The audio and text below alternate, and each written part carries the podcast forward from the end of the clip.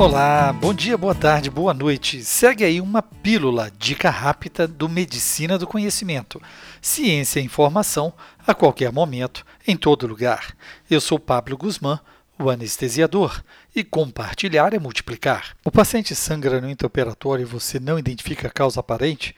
Verifique e corrija a acidose, hipotermia e o cálcio.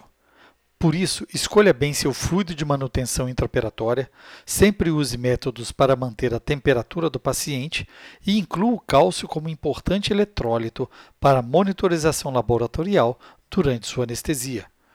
Junto com boa hemostasia cirúrgica, esses fatores corrigidos podem ser o fator diferencial para cessar a hemorragia intraoperatória. Ouça mais podcasts Medicina do Conhecimento no Spotify, iTunes, YouTube e SoundCloud. Não deixe de seguir e dar seu like. Fique ligado nas redes sociais Twitter, Facebook e Instagram Medicina do Conhecimento. Afinal, compartilhar é multiplicar.